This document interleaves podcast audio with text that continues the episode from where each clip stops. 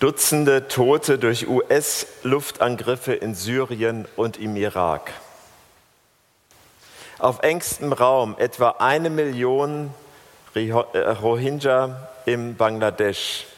Aus ihrem Heimatland Myanmar wurden sie vertrieben, sie wurden verfolgt und die Zukunft dieser muslimischen Minderheit ist ungewiss. Erdbeben in, Tür in, der Türkei und Syrien. Zahl der Toten steigt auf über 50.000. In Gifhorn in Niedersachsen eine Familientragödie. Eine Mutter bringt wohl sich und beide Kinder sieben und acht Jahre um. Das ist eine kleine Auswahl, die ich in ganz, ganz kurzer Zeit aus dem Internet gezogen habe. Die Liste hätte ohne weiteres länger dramatischer werden können. Wie kann Gott so viel Leid zulassen? Wie kann das passieren? Wie kann Gott ganz konkret Verluste zulassen, Krankheiten? Wie geht das? Ich habe diese Frage, wie kann Gott das zulassen, ich weiß nicht wie oft schon gehört. Von Freunden, die meinen Glauben teilen, aber auch von Freunden, die es nicht tun oder Menschen, die es nicht tun. Man nennt diese Frage die Frage der Theodizee, die Rechtfertigung Gottes gegenüber oder angesichts des äh, Übels in der Welt. Und wir kennen alle diese Frage, glaube ich, oder? Ist nicht einer, der es nicht schon mal gehört hat. Und worum geht es eigentlich bei dieser Frage? Worum geht es eigentlich? Es ist die Frage, wer ist verantwortlich? Das ist eigentlich, ich glaube, es ist sogar richtig, richtig menschlich und vielleicht sogar noch richtig, richtig deutsch. Wer hat Schuld? Wer war das? Egal was passiert ist und ob gerade jemand leidet, wer ist schuld? Das muss als erstes geklärt werden. Und so ein bisschen schwingt das auch mit. Wer ist verantwortlich? Wer war das? Und dann suchen wir natürlich die Schuld gerne bei anderen. Und ähm, wenn da keiner zu finden ist, dann ist ja immer noch Gott da dann kann man ja sagen, Gott, warum hast du nichts getan? Wie kannst du so viel Leid zulassen? Und Gott kommt in solcher Fragestellung fast wie in so eine Zwickmühle. Vielleicht kennt ihr das schon.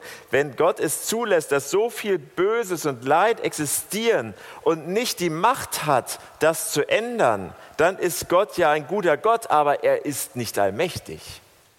Oder umgekehrt, wenn er es zulässt, dass es so viel Leid und Böses gibt, obwohl er die Macht hat,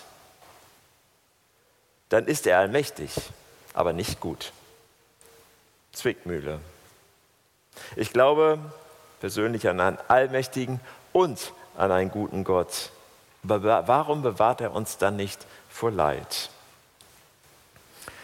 Und die Antwort ist vielleicht die erste Antwort, ich habe mehrere und ich habe ein paar gar nicht. Also es gibt nicht auf alles Antworten, das möchte ich von vornherein schon mal auch klar sagen. Aber die erste Antwort ist Liebe. Und das klingt jetzt vielleicht ein bisschen paradox, aber das Prinzip Liebe beinhaltet immer Freiheit.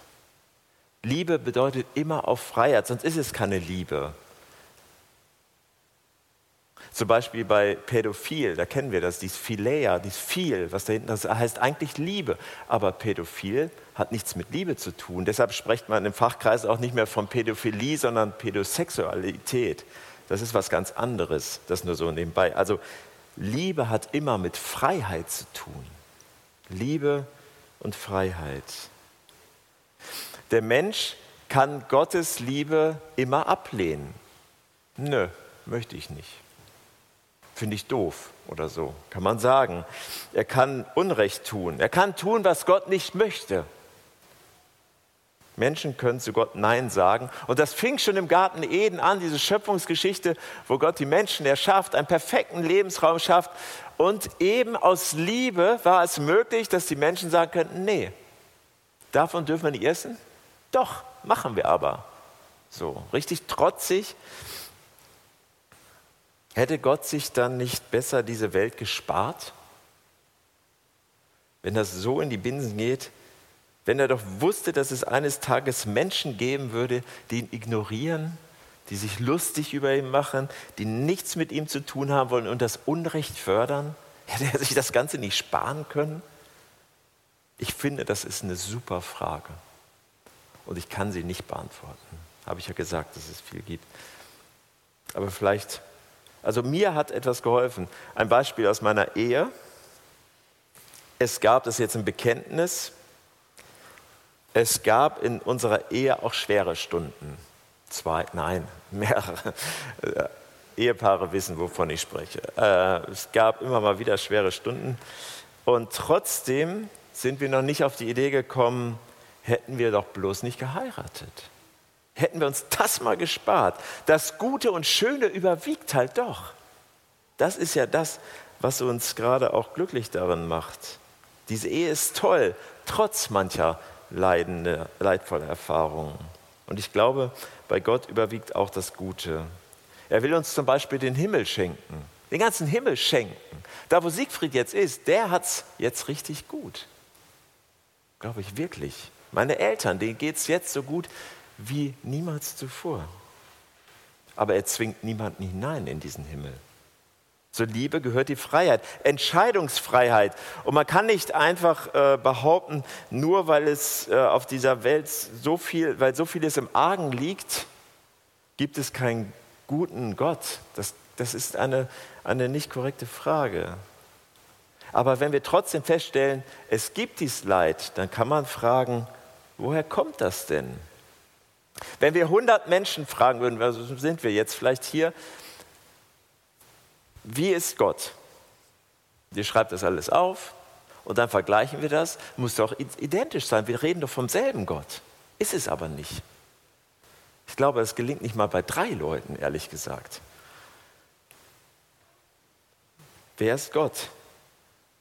Wie haben wir ihn kennengelernt? Was wissen wir aus der Bibel oder aus anderen äh, Zusammenhängen über Gott? Es lässt sich nicht zusammenfassen.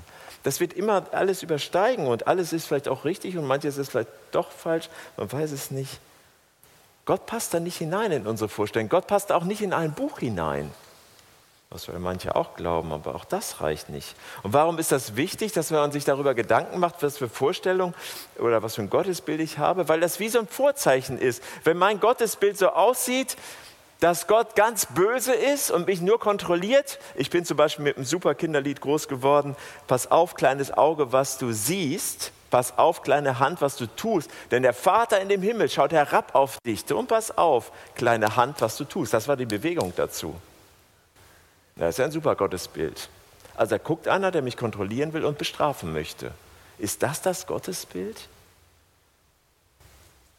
Wenn ich denke, dass Gott es nicht gut mit mir meint, dann werde ich in vielen Situationen, werde ich viele Situationen in meinem Leben nicht annehmen können und ich werde sie auch als ungerecht empfinden. Wenn ich allerdings annehme, dass Gott es grundsätzlich gut mit mir meint, ich vertraue darauf, dass es einen guten Gott gibt, dann werde ich unter Umständen sogar Leid annehmen können. Weil ich weiß, auch wenn ich das jetzt nicht verstehe, hat das etwas Gutes für mich, hat Gott damit etwas Gutes für mich im Sinn. Wir dürfen Gott nicht die Souveränität nehmen. Wenn wir das tun, wenn wir anfangen zu sagen, das ist ungerecht und das ist gerecht, wisst ihr, was dann passiert? Dann tauschen wir die Rollen und sind plötzlich Gott. Und das steht auch irgendwo bei den zehn Geboten. So, naja, sollen wir nicht sein. Er ist unabhängig von uns. Er braucht uns gar nicht. Er will uns aber. Gott steht über Zeit und Raum. In Jesaja 55 steht das, denn meine Gedanken sind nicht eure Gedanken. Und eure Wege sind nicht meine Wege, spricht der Herr, sondern so viel der Himmel höher ist als die Erde, so sind auch meine Wege höher als eure Wege und meine Gedanken als eure Gedanken. Vielleicht ist es gut für mich, wenn ich krank bin. Ich habe gerade eine sehr, sehr schwerwiegende Verletzung, Matthias. ja, danke. Ähm, und kann jedenfalls nicht so Sport machen, wie ich will. Und das ist eine Banalität. Im Weltgeschehen ist das noch nicht mein Staubkorn. Und trotzdem bin ich genervt. Äh, nicht Gott gegenüber, ich bin nur so grundsätzlich genervt davon. Aber vielleicht hat das sogar einen Sinn. Vielleicht kommt es dadurch zu einer Begegnung oder ich vermeide dadurch eine Begegnung. Ich weiß es ja gar nicht.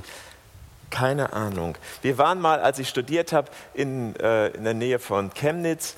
Das war Anfang der 90er Jahre und äh, da war noch alles neu, die Grenzen auf und viele waren da ja überhaupt noch nie gewesen.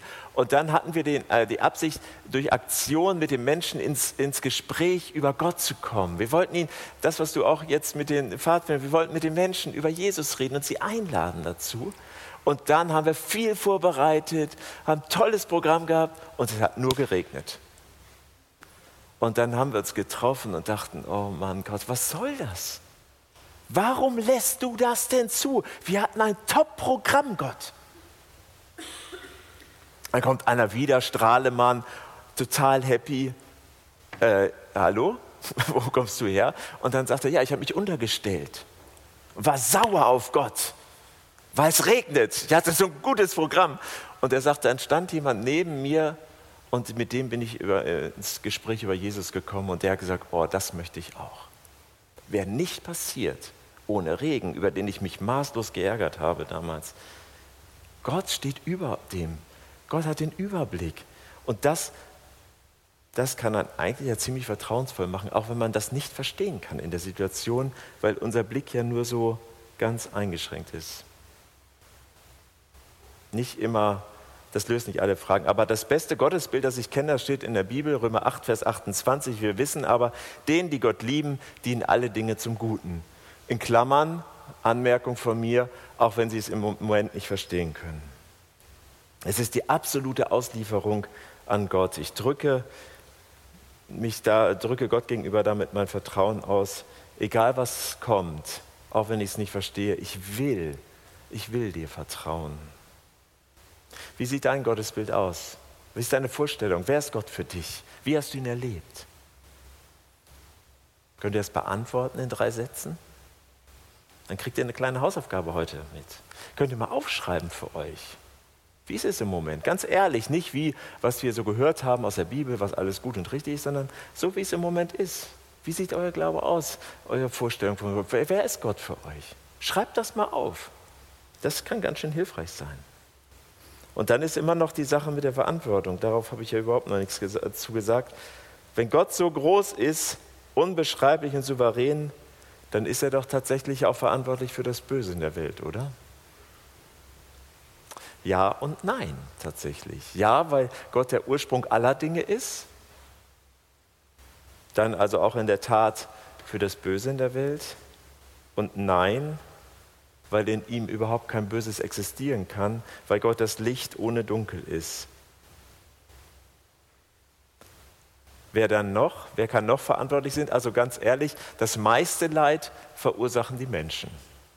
Das meiste Leid, also im Kleinen kennen wir das alle, dieser Krieg im Kleinen, wo man trotzig ist, wo man stolz ist und sagt, nein, ich habe Recht.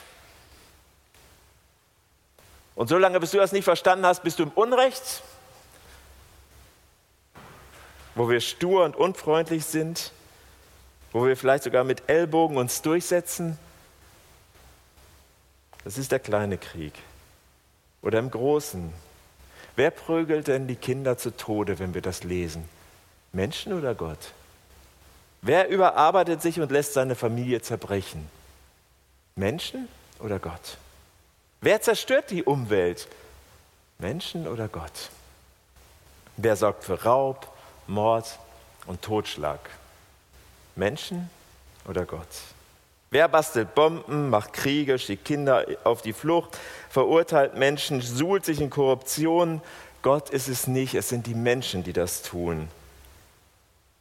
In der Bibel lesen wir, dass Gott eine gute Welt schuf, der Mensch aber Gott misstraute und traute seiner Freundlichkeit und Güte.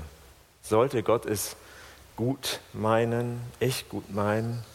Das war so die erste Frage. Sollte Gott wirklich gesagt haben, das war so ein leichter Zweifel, der gesät wurde und die Menschen haben sich darauf eingelassen. Erlebten Zielverfehlung, Sünde, das bedeutet nichts anderes als Zielverfehlung, also die Gemeinschaft von Gott nicht mehr gelebt. Das ist Sünde.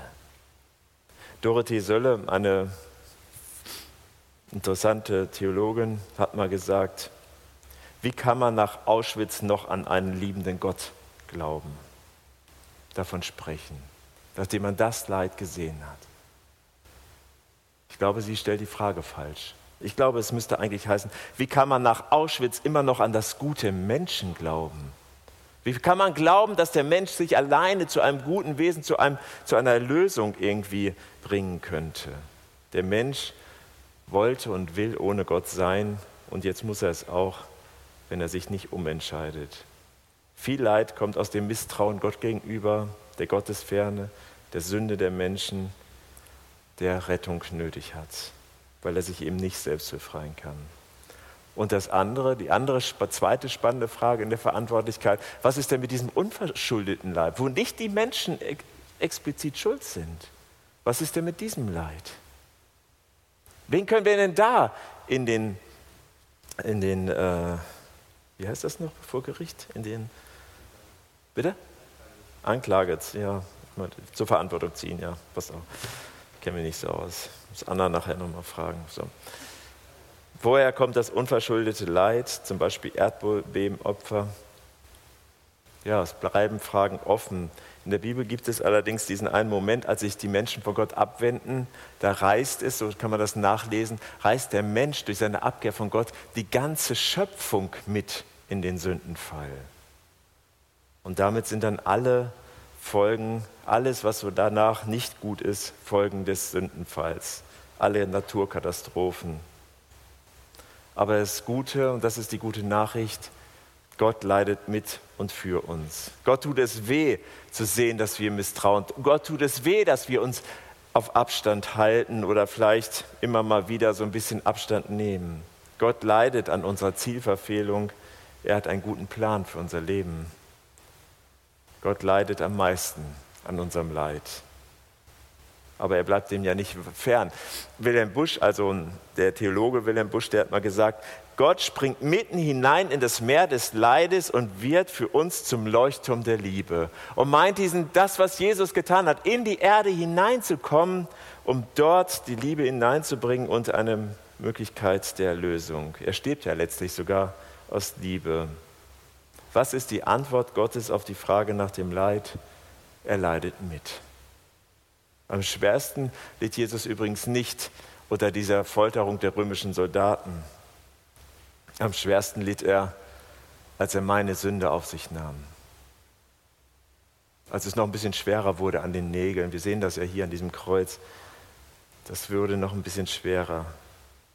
Alle Folgen der Entfremdung der Menschen von Gott, ganz konkrete Vergehen, das lag alles auf ihm, als er am Kreuz hing. Er trug unsere Schuld. Und seitdem gibt es die Vergebung. Seitdem kann man den Himmel geschenkt bekommen. Seitdem gibt es Menschen, die in, dieser, in ihrem Glauben und in dieser Hoffnung so fest und so sicher sind, dass sie uns ein Vorbild sind in diesem Glauben. Ja, es gibt, gibt ein Leben nach dem Tod. Es gibt ein mehr als nur einfach sich irgendwie selbst zu beweisen. Die Frage der Theodizee. Warum lässt Gott das zu, was wir so als schlimm empfinden? Weil er uns liebt. Weil er ein Gott ist, der uns liebt und der uns Möglichkeiten der Entscheidung gibt. Leid der Welt, groß und klein, die erinnern uns doch immer wieder daran, dass wir Hilfe brauchen. Vielleicht ist das heute gar nicht so deine Frage gewesen, als du hergekommen bist. Vielleicht hast du schon 100 Predigten zu diesem Thema gehört oder sogar gehalten. Die Frage ist, wie will ich damit umgehen? Ich glaube, wie ich mit Leid umgehe, ist, das ist wie so ein, so ein Anzeiger, Tafel, so ein Barometer oder was auch immer, Thermometer für mein Vertrauen mit Gott. Wenn ich ein Riesenproblem habe mit, mit Leid, dann zeigt mir das eigentlich, dass mein Vertrauen zu Gott ziemlich klein ist. Wenn ich allerdings damit leben kann, dass Gott in meinem Ding erleben oder um meinem Leben herum Dinge tut, die ich ganz schwer finde, und ich trotzdem sage, so wie Hiob vielleicht, der Herz genommen, der Herz gegeben, andersrum, gelobt sei der Name des Herrn.